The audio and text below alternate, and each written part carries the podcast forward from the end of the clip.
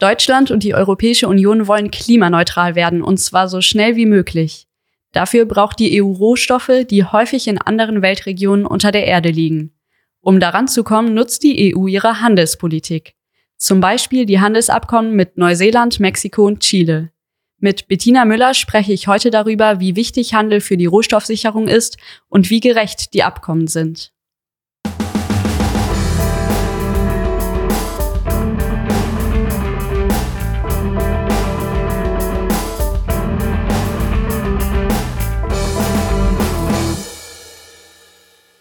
Hallo an alle, die zuhören beim Kompass Weltwirtschaft, dem Podcast von PowerShift. Ich bin Antonia Vangelista und mir gegenüber sitzt Bettina Müller. Hallo Bettina. Hallo Antonia. Bettina, du arbeitest bei PowerShift ja zu Handels- und Investitionspolitik und heute im Podcast sprechen wir aber auch über Rohstoffe.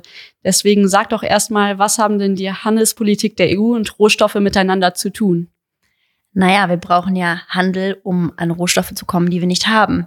Und die EU ist sehr rohstoffarm inzwischen, muss man wissen. Ähm, es werden nur sehr wenige der benötigten Rohstoffe in der EU produziert. Rohstoffe, die wir jetzt brauchen für die Energiewende, für die Digitalisierung. Es gibt einen sogenannten Critical Raw Materials Act, äh, der ja auch schon mehrfach in den Podcasts hier besprochen wurde, den die EU gerade ausarbeitet. Und der sieht vor, dass bis 2030 10 Prozent des jährlichen Förderbedarfs dieser Rohstoffe, die wir für die, für die Energiewende brauchen, für die Digitalisierung aus der EU kommen sollen. Das heißt aber auch umgekehrt, dass 90 Prozent der Mineralien aus Nicht-EU-Ländern importiert werden müssen. Und da kommt die Handelspolitik ins äh, Spiel. Derzeit bekommen wir sehr viele von diesen äh, Rohstoffen aus China und aus Ländern des globalen Südens, Chile, Südafrika, dem, der Demokratischen Republik Kongo, Benin.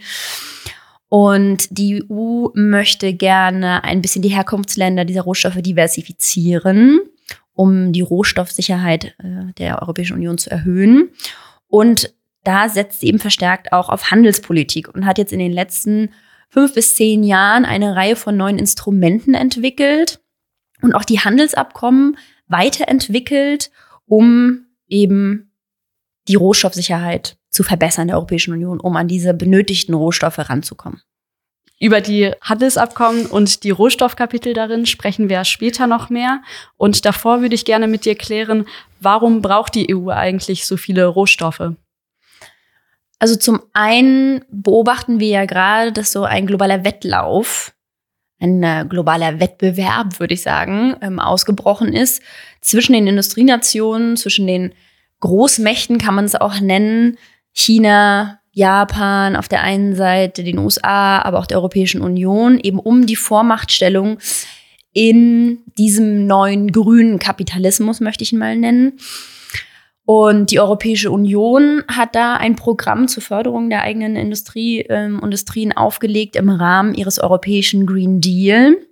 Der wurde ja schon, ich meine, 2019, 2020 von äh, Ursula von der Leyen damals vorgestellt. Da geht es darum, dass die EU bis 2050 klimaneutral sein soll.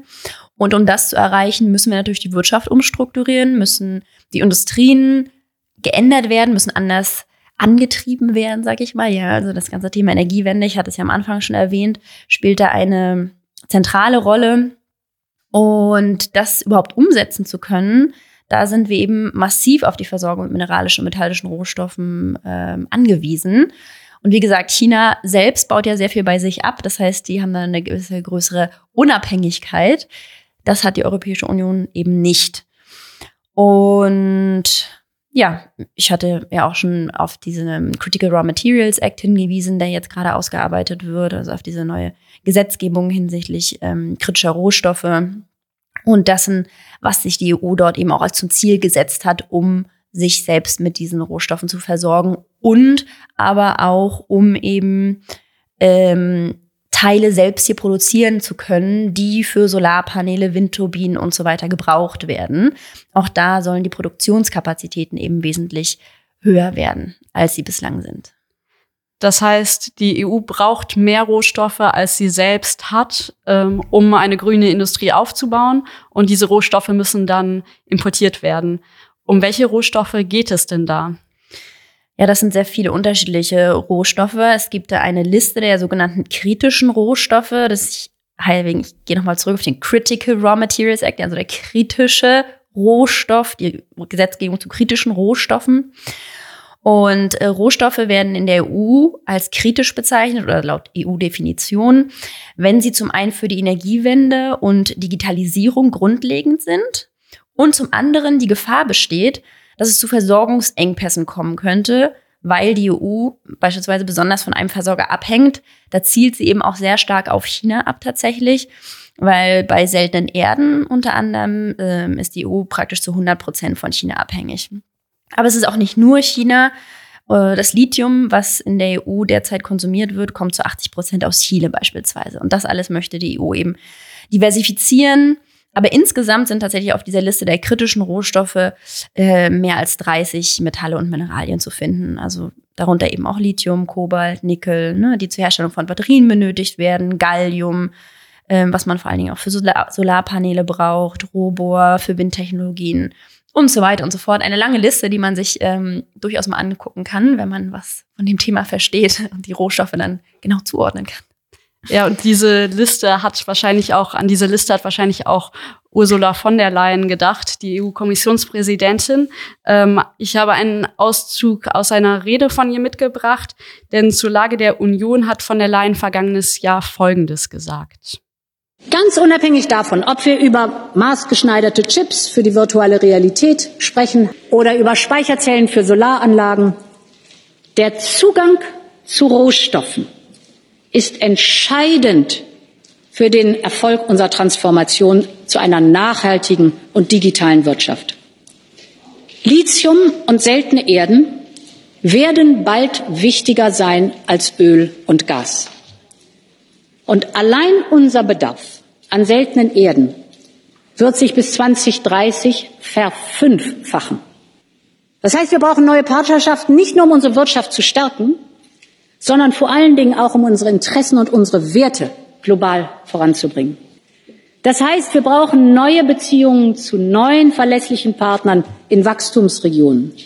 Ich werde daher die Abkommen mit Chile, Mexiko und Neuseeland zur Ratifizierung vorlegen, und wir treiben die Verhandlungen mit Partnern wie Australien und Indien voran.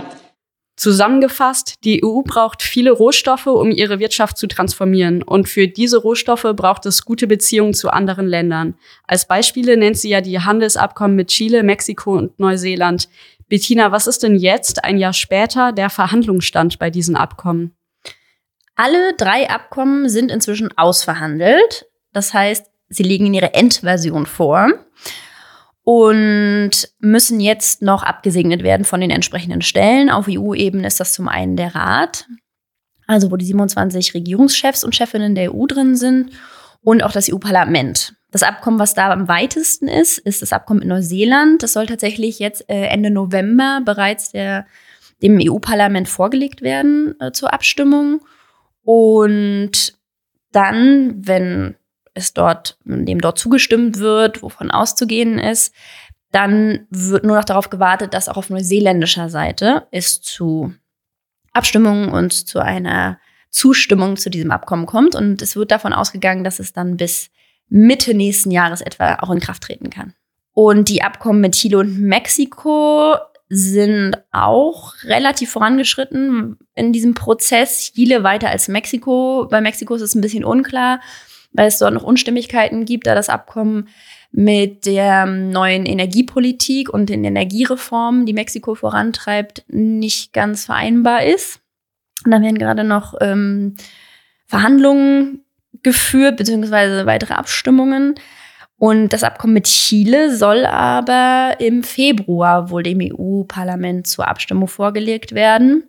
Tatsächlich ist es ja so, dass das Ganze, also alle Abstimmungen, wenn möglich, noch vor den Wahlen zum EU-Parlament äh, Anfang Juni durchgeführt werden sollen, damit das auch noch in dieser Legislaturperiode klappt und die dann spätestens im nächsten Jahr tatsächlich in Kraft treten können. Mhm. Das heißt also zumindest bei Neuseeland und Chile ist es relativ wahrscheinlich, dass sie dann nächstes Jahr in Kraft treten. Außer wir können das mit Chile noch verhindern. Alles klar. ähm, dann sag doch mal, wie wichtig sind denn Rohstoffe in diesen Abkommen? Welche Rolle spielen die da? Also es sind die ersten Abkommen tatsächlich, die in Kraft treten würden, die ein eigenes Energie- und Rohstoffkapitel haben. Es gibt andere Abkommen, die derzeit noch verhandelt werden, wie das Abkommen äh, mit Australien, mit Indien, mit ähm, Indonesien, die auch solche Energie- und Rohstoffkapitel beinhalten, aber die sind eben noch in der Verhandlungsphase. Und über diese, ähm, über diese Abkommen hat ja auch von der Leyen gesprochen, in dem Auszug von der Rede, die wir gehört haben. Korrekt. Wunderbar. Dann ähm, wisst ihr alle schon Bescheid darüber. Und die Abkommen jetzt wären eben die ersten mit so einem Kapitel, die in Kraft treten würden, ja. Und das Ziel dieser Energie- und Rohstoffkapitel ist es eben, den Zugang zu Energie und Rohstoffen sowie die nachhaltige Entwicklung, jedenfalls steht das da so, insbesondere im Bereich der erneuerbaren Energien zu fördern. Und dazu sollen eben die Barrieren für Handel und Investitionen im Energiesektor gesenkt und staatliche Maßnahmen und Regularien, die den Wettbewerb verzerren oder Handel behindern, könnten abgeschafft werden. Und was heißt das konkret? Also was sind da so die wichtigsten Vereinbarungen, um Europa mit Rohstoffen zu versorgen? Also zum einen sind das Maßnahmen, die den Handel mit Rohstoffen vereinfachen und günstiger machen sollen. Das sagt ja schon der Name oder kann man sich vielleicht vorstellen, wenn es um Handelsvereinfachung geht. Zum einen ist es das Verbot von Exportsteuern, das heißt Abgaben, die nochmal auf den Export von diesen Produkten ähm, gelegt werden, die werden verboten, das dürfen die Länder nicht mehr machen. Es dürfen aber auch keine Exportverbote verhängt werden, was in letzter Zeit und in den letzten Jahren relativ häufig vorgekommen ist, dass Länder gesagt haben, wir wollen Nickel beispielsweise nicht mehr exportieren, denn wir brauchen das für unsere nationale ähm, Industrie, um hier eben die Wertschöpfung zu verbessern, Industriekapazitäten aufzubauen. Dann äh, gibt es auch ein Verbot, den Preis von Rohstoffen, die für den Export bestimmt sind, zu regulieren. Also zu sagen, beziehungsweise zu sagen, das, was national hier verkauft wird, kann zu einem geringeren Preis angeboten werden, unseren lokalen Industrien, als das, was nachher exportiert wird. Also einen Unterschied zu machen zwischen dem, was exportiert und dem, was lokal angeboten wird. Und das darf man dann nicht mehr machen, diesen Preisunterschied. Genau, diesen Preisunterschied, den darf man dann nicht mehr machen. Das versuchen äh, Länder oder machen Länder ja eben, um der eigenen Industrie so einen Vorteil zu verschaffen. Ne? Und dieser Vorteil, der wäre damit dann praktisch verboten. Ansonsten geht es natürlich auch viel um, ich nenne es mal, die Harmonisierung von Normen. Das klingt jetzt etwas kompliziert, aber da geht es eigentlich nur darum, es für Investoren einfacher zu machen, an Ausschreibungen für Projekte teilzunehmen, also auch an Projekten, wo es eben um beispielsweise Lithiumabbau oder sowas geht. Ähm, sie müssen dann auch über neue Gesetzesänderungen, sei es im Umweltbereich etc., die ihm irgendwie einen Einfluss auf ihr Projekt haben könnten und auf ihre Investitionen im Voraus schon informiert werden. Das Ganze wird dann unter dem Titel regulatorische Kooperation zusammengefasst. Das kennt man auch ein bisschen aus anderen Abkommen, steht auch eigentlich immer da drin. Also kurze Zwischenfrage, zielt das dann darauf ab, dass es vor allen Dingen für ausländische Investoren einfacher werden soll zu investieren? Genau, weil die ja häufig nicht so vertraut sind mit den nationalen Regularien. Und dann soll es alles zusammengefasst werden. Es gibt dann nur einen Punkt, an dem man darauf zugreifen kann, auf, auf die Informationen, sage ich mal. Dort wird es alles schön gebündelt. Dann geht es auch darum, Sachen eben anzugleichen, also es den beispielsweise EU-Standards ähnlicher zu machen. Ne? Und da werden dann auch viele Debatten darüber ähm, auch nach dem Abschluss dieses Abkommens noch geführt in so ganzen Unterkomitees oder Unterausschüssen, wo es dann eben darum geht, das alles zu harmonisieren, also zu vereinheitlichen. Ja. Und das sind ja schon Maßnahmen, die es ausländischen Investoren einfacher machen sollen, eben im Rohstoffbereich zu investieren. Und es gibt aber auch noch andere auf die wir vielleicht später noch zu sprechen kommen können, die sich auch in anderen Kapiteln befinden. Also es befindet sich nicht alles, was jetzt auf Investitionen und den Handel mit Rohstoffen Einfluss hat, nur in diesem Rohstoff- und Energiekapitel. Mhm. Erstmal sprechen wir aber noch weiter über diese Rohstoffkapitel und du hast gerade schon angesprochen, dass äh, dort steht, dass die Zölle und Abgaben auf Rohstoffe gesenkt werden oder sogar ganz abgeschafft werden. Und warum ist das problematisch? Genau, also die Zölle, die befinden sich ja nochmal in dem Handelsteil an sich, wo es eben um Zollvereinbarungen geht, aber alles, was weitere Abgaben sind, wie eben diese Exportsteuern, die unter anderem Chile zum Beispiel auf Kupfer erhebt, ja, das ist noch so bis zu 10 Prozent, wo du, wenn du eben als Investor Kupfer aus dem Land bringen willst, auch verarbeitetes Kupfer wie Kupferkabel, noch einen Zuschlag von 10 Prozent bezahlen musst, der dann dem im Land bleibt, sage ich mal, und in die Staatskassen fließt. Und wenn das eben wegfällt und wenn gleichzeitig auch Zölle abgebaut werden, das heißt, auch Zölle sind ja eigentlich Einnahmen für den Staat, dann hat der Staat natürlich ein Einnahmenproblem. Und wie gesagt, bei Chile werden das dann bis zu 10 Prozent auf das, was dann an Kupfer als Wert da exportiert wird. Und das ist ja eines der Hauptexportprodukte Chiles. Das ist dann schon relativ relevant für den chilenischen Staatshaushalt. Und dann kann der Staat eben, hat weniger zur Verfügung auch für Sozialausgaben. Also der Staat, in dem die Rohstoffe abgebaut werden, hat dann weniger Geld in der Kasse und gleichzeitig ist es dann für die Unternehmen, die die Rohstoffe nutzen und exportieren, günstiger, äh, das zu machen. Das klingt ja so, als wäre es vor allem für europäische Unternehmen von Vorteil, diese, diese Vereinbarung. Was haben denn die Handelspartner wie Mexiko und Chile davon, die rohstoffreich sind? Das ist eine gute Frage. Tatsächlich eigentlich eher sehr wenig. Es heißt zwar immer auf EU-Seite, es würde sich um Partnerschaften auf Augenhöhe handeln, um Win-Win-Partnerschaften, weil den Ländern durch diese Abkommen auch bei dem Aufbau eigener Verarbeitungsstätten der Rohstoffe, beispielsweise zur Herstellung von Batterien, geholfen werden soll. Aber bis auf Chile konnte kein Land da wirklich was für sich rausschlagen, das so den politischen Entscheidungsspielraum entsprechend offen lässt und ja auch Möglichkeiten den Ländern gibt, wirklich diese Abkommen in irgendeiner Form zu nutzen. Tatsächlich schränken sie diesen Handlungsspielraum der Staaten eher ein. Und wenn wir uns die Ausnahme angucken, die Chile eben bekommen hat, dann äh, ist es auch so, dass die tatsächlich an sehr viele Bedingungen geknüpft ist. Was genau haben Chile und die EU denn da vereinbart? Also innerhalb Chiles dürften nach wie vor Rohstoffe zu einem Vorzugspreis an nationale und lokale Unternehmen, nur an chilenische Unternehmen, das ist auch ganz wichtig, verkauft werden, um die eigene Industrie zu fördern. Das ist was, was Chile, wo Chile sich eine Ausnahme, sag ich mal, rausgehandelt hat.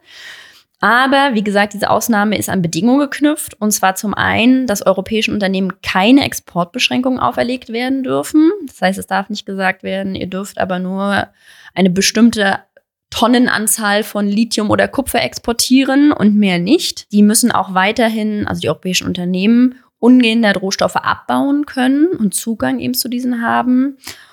Und wie gesagt, es darf kein anderes Unternehmen, was nicht chilenisch ist, äh, von diesen Vorzugspreisen profitieren. Also es muss explizit klar sein, geht es auch so ein bisschen um das Thema China, ja.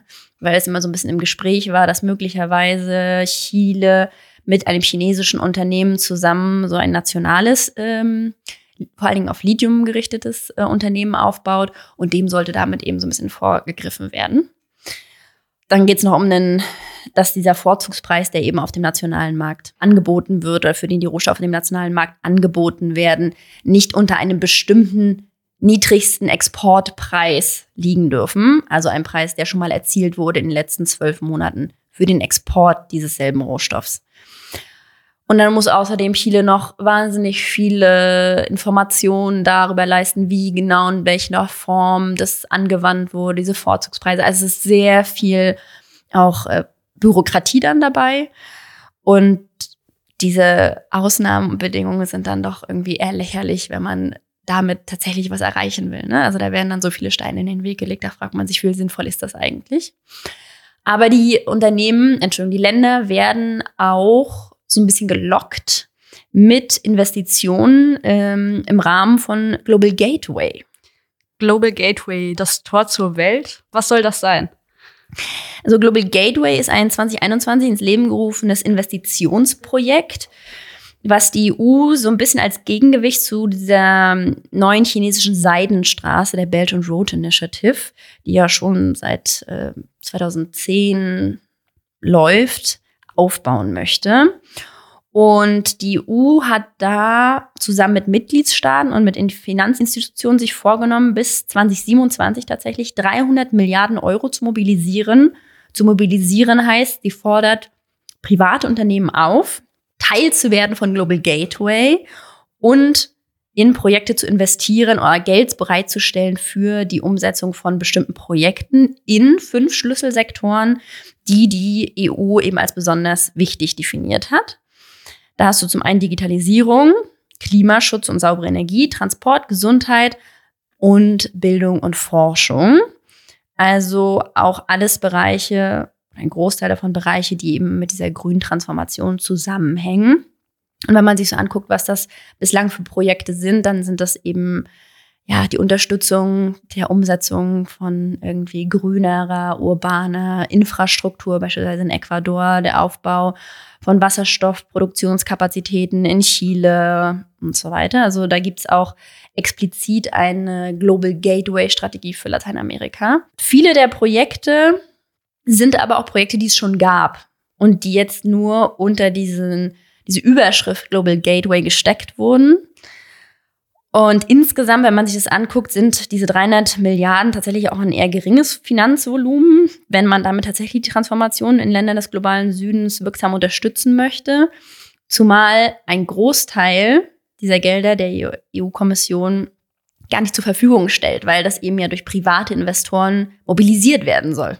Ja? Das heißt, die EU hat dann auch nicht so viel Mitspracherecht oder Einfluss in welche Projekte das tatsächlich investiert wird oder das mm, schon? Doch, das schon, weil es ja Kredite dafür gibt, ja, und äh, Kreditgarantien. Also da gibt es noch eine ganze Reihe von anderen Instrumenten, mit denen europäische Unternehmen dann unterstützt werden und mit denen sie natürlich auch gelockt werden sollen, dann in diese Projekte, die für die EU eben von besonderem strategischen Interesse sind, zu investieren. Aber was noch so ein bisschen auch kritisch betrachtet wird, es eben, dass es zum einen ja sehr politisch, also sehr vage politische Schwerpunkte gibt. Also du hast zwar diese Überbereiche, aber was genau darunter alles fällt oder fallen kann, ist äh, spärlich so ein bisschen Interpretationssache. Genau. Und es ist auch überhaupt nicht klar, wie da irgendwie eine demokratische Teilhabe der Zivilgesellschaft und auch der betroffenen Leute dann vor Ort da generiert werden soll. Also beispielsweise gegen diese Wasserstoffprojekte und den Ausbau der Wasserstoffkapazitäten in Chile gibt es durchaus auch sehr viel Proteste in den betroffenen Regionen, weil das ja auch bedeutet, dass dann da Kilometer, Quadratkilometer mit Solarpanelen, Windanlagen äh, und so weiter da vollgestellt werden dass, äh, um überhaupt an das Wasser zu kommen, dann Entsalzungsanlagen da die ganze Zeit laufen, mit entsprechenden Folgen ja auch für das. Also es ist ja nicht so mit gar keinem Einfluss auf die Umwelt verbunden, auch Wasserstoff herzustellen. Und ja, der wird dann aber exportiert. Also dieses eine Projekt, was es da im Süden von Chile gibt, da geht es eben vor allen Dingen um die Wasserstoffproduktion für den Antrieb von Porsches. Ja, das muss man sich auch fragen, wie sinnvoll ist das eigentlich? Okay, also diese Investitionsprojekte sind oder unter dem Schlagwort Global Gateway, die sind eigentlich dafür gedacht, so nachhaltige Wirtschaft zu fördern, aber werden auch kritisch gesehen, durchaus. Genau, aber es ist auch ein relativ neues Projekt. Ne? Also ich meine, das ist jetzt seit 2021, läuft das offiziell so richtig los ging es aber eigentlich erst dieses Jahr, dass da auch ein bisschen klarer wurde, was für Projekte fallen da eigentlich drunter, was gibt es da. Das heißt, man muss es auch so ein bisschen weiter beobachten.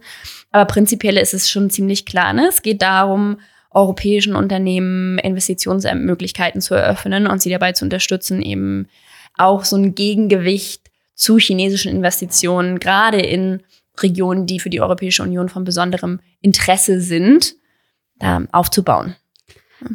Ja, so bei aller Kritik ist ja trotzdem klar, dass es ganz schön viel Geld braucht, um so eine grüne Transformation zu schaffen und grüne Industrien aufzubauen. Helfen denn die Handelsabkommen dabei, grüne Technologien in den Partnerländern aufzubauen und die Energiewende und so weiter voranzubringen?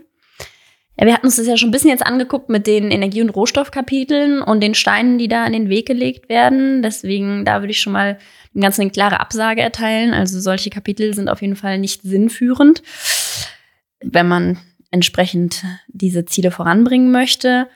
Aber es gibt eben auch noch andere Kapitel in den Handelsabkommen, die den Übergang zu einer grünen Wirtschaft, zu einer anderen Wirtschaftsstruktur eben eher behindern. Ja, also du hast dann auch Kapitel zur Investitionsliberalisierung beispielsweise, die vorsehen, dass Länder, Unternehmen, die bei ihnen im Land investieren, nicht dazu gezwungen oder verpflichtet werden dürfen, die Technologien, die sie ins Land bringen und die dort genutzt werden, auch im Land zu lassen.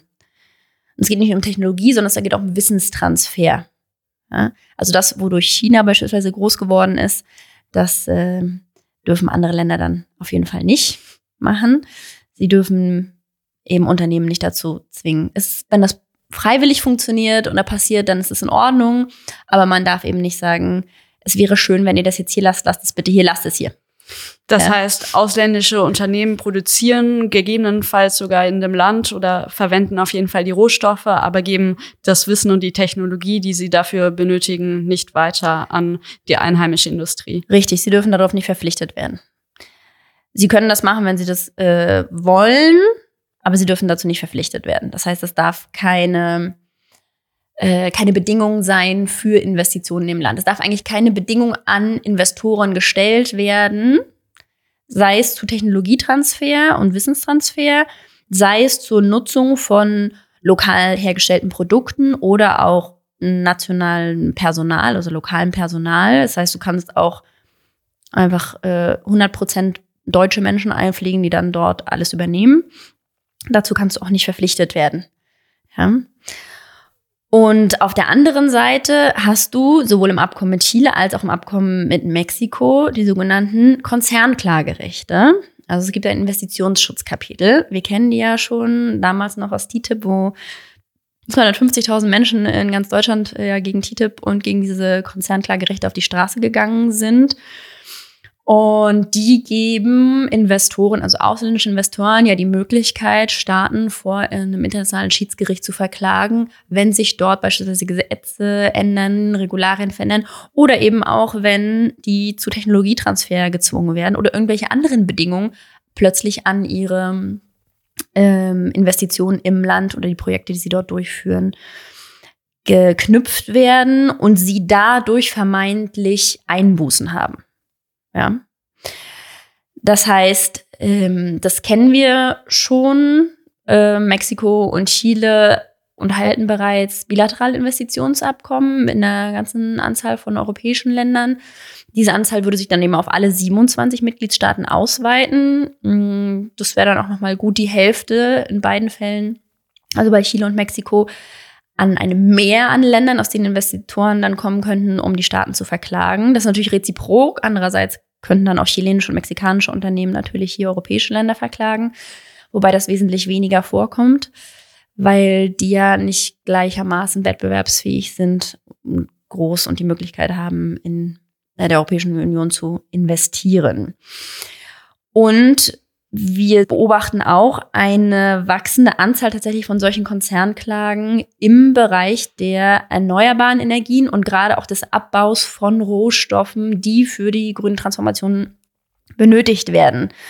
Und die Gefahr, die wir jetzt sehen im Zusammenhang mit diesen Investitionsschutzkapiteln, die eben in den Abkommen drinstehen, neu drinstehen, die ist eben, dass es dann noch mehr Klagen in diesen Bereichen gibt, wenn die Staaten eben doch versuchen zu regulieren und damit aber gegen bestimmte Bestimmungen in den Handelsabkommen verstoßen und damit dann vermeintlich die Investition der europäischen Unternehmen in irgendeiner Weise negativ beeinflussen. Das heißt, europäische Unternehmen und Investoren werden durch diese neuen Handelsabkommen besser geschützt und die anderen Staaten bleiben aber eher so in dieser Rolle der günstigen Rohstofflieferanten oder es wird noch günstiger. Was müsste denn passieren, damit nicht die EU eine grün glitzernde Industrieregion wird und während andere Länder und Regionen noch mehr Rohstoffe und billige Arbeitskräfte bereitstellen, also damit die grüne Transformation global gerecht vonstatten geht? Also erstmal wäre es wichtig, dass sich die EU an ihre eigenen Vorgaben hält. Da steht nämlich Leave no one behind, also niemand darf zurückgelassen werden. Das ist der Slogan auch des europäischen Green Deal.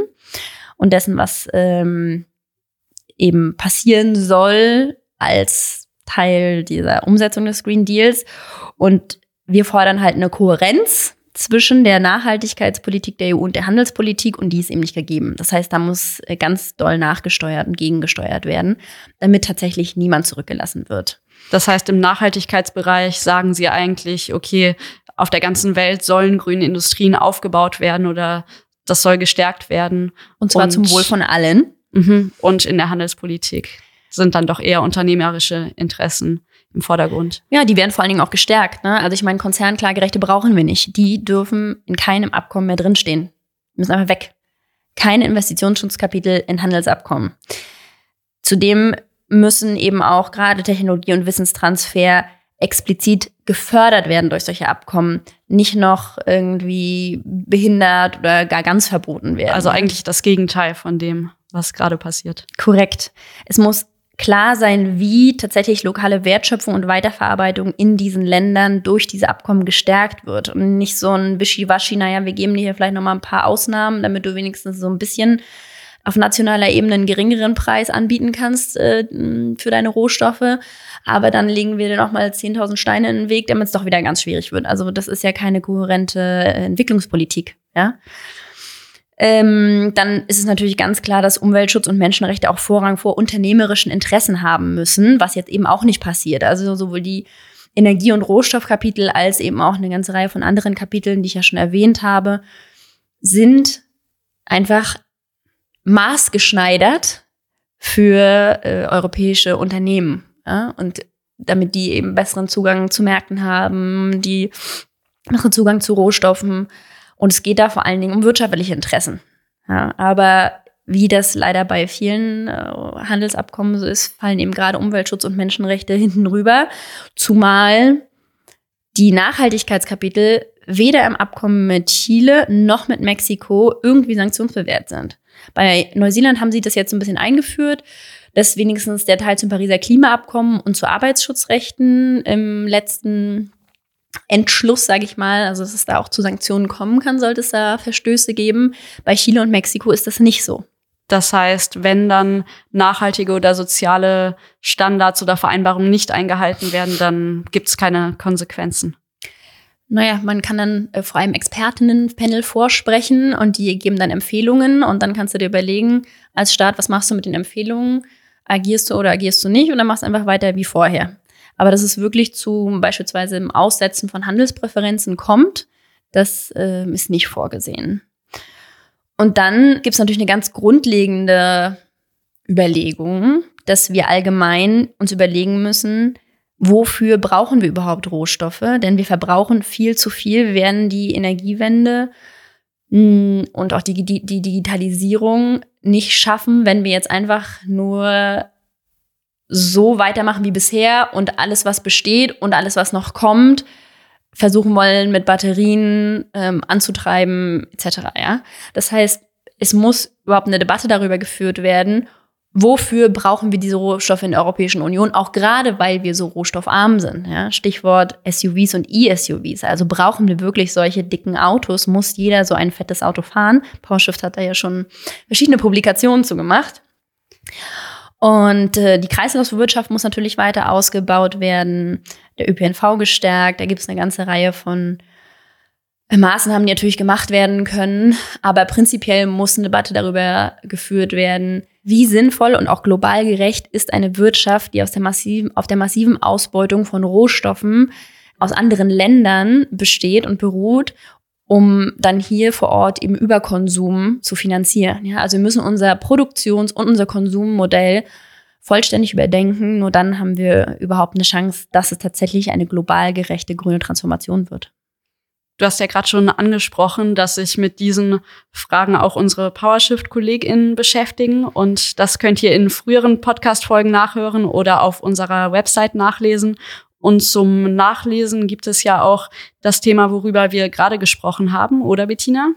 Ja, ganz genau. Wir veröffentlichen einen äh, unserer so berühmten Reiseführer mal wieder, beziehungsweise ob wir ihn diesmal Reiseführer oder einfach nur allgemein Guide, also Führer ohne Reise nennen werden, ist noch nicht ganz raus, der uns äh, zu den Abgründen und Lichtblicken von EU-Handelspolitik äh, und Rohstoffen führt. Und da gucken wir uns eben ganz genau an, wie die Handelsabkommen mit Neuseeland, Chile und Mexiko eben äh, den Handel mit Rohstoffen aus diesen Ländern verstärken und äh, gehen auch noch auf weitere Handelsinstrumente ein, die wir uns jetzt heute im Podcast gar nicht angeguckt haben. Also stay tuned und lest auch diesen Reiseführerführer. Genau, den verlinken wir euch natürlich auch in den Show Notes. Wenn ihr selbst dazu beitragen wollt, die Handels- und Rohstoffpolitik ein Stück gerechter zu machen, unterstützt uns gerne mit einer Spende. Ansonsten teilt und abonniert gerne diese Folge, wenn sie euch gefallen hat. Bis zum nächsten Mal und tschüss Bettina. Tschüss Antonia.